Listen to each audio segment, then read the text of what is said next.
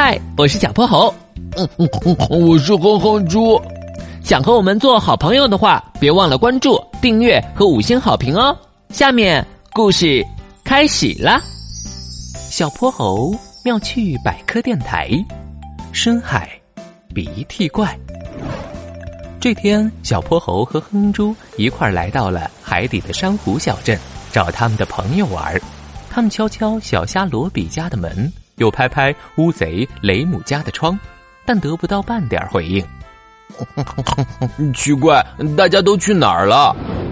探遍整个镇子后，他们不抱希望的来到了最后一户带鱼飘飘家的门前。小泼猴刚敲门，就听到里面传来了一些细微的响声：“飘飘，你在家吗？快开开门啊！是我们小泼猴和哼哼猪。”嘎吱一声，门开了道缝隙，带鱼飘飘脸上透着惊慌，他用鱼鳍示意着他们：“快快进来！”飘飘，到底发生什么事了？你吓成这样？这这附近有怪物出现了。怪物？嗯，它是个鼻涕怪，它出现在哪里，哪里的海水就会变成一大团的鼻涕，而且它还在镇口的大石头上写了字，警告我们白天不许出门，否则会有好果子吃。一开始我不信邪，直到有一回我不小心靠近了它，鼻涕糊在我的嘴上、腮上，难受极了，我差点就窒息了。说到这儿。飘飘打了个寒噤，小泼猴用手托着下巴。这件事有点蹊跷，我得查个究竟。呃，等等，小泼猴，这鼻涕怪也太厉害了，咱们这样靠近它，是不是有点危险啊？嗯，哼猪，你说的有道理。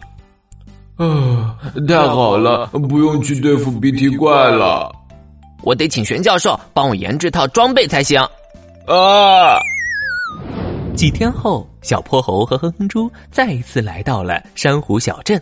他们埋伏在一块大石头底下，仔细留意着外面的动静。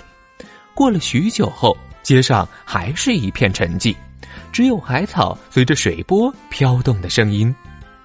这鼻涕怪是不是知道我们俩要来，不敢出现了？哼哼猪话音刚落，怪象发生了，海水浑浊起来。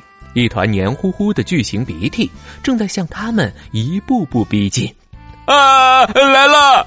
哼哼猪快把头埋到土里了，小泼猴则立马窜了出去。不要再装神弄鬼了，快点现出你的原形吧！哼，就凭你！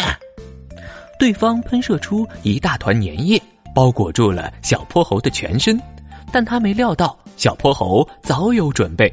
小泼猴身上穿着玄教授特制的防粘潜水服，鼻涕簌簌的从他身上滑落。随后，小泼猴的万能手表喷发出一道蓝色水迹，周围粘稠的海水迅速被化解，鼻涕怪的真面目一点点露了出来。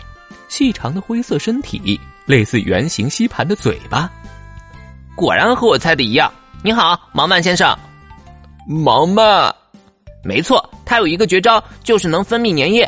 这粘液能把周围的海水迅速鼻涕化。此外，里面包含着湿滑的粘蛋白和细小的纤维，导致粘液具有超强的粘性。鼻涕怪眼见不妙，就想逃跑，却被哼哼猪堵住了去路。别想逃，说你到底为什么要吓唬珊瑚小镇的居民？出乎他们意料的是，盲曼竟然哽咽了起来。我也不想这么做的，我因为长相原因，以前走到哪里都被人嫌弃，搬了好多次家，所以这次我决定先下手为强，让别人都不敢靠近我。我错了，原来是这样。毛曼先生还挺惨的。好了，嗯，只要你真诚的向大家道个歉，我相信他们会原谅和接纳你的。是啊，是啊。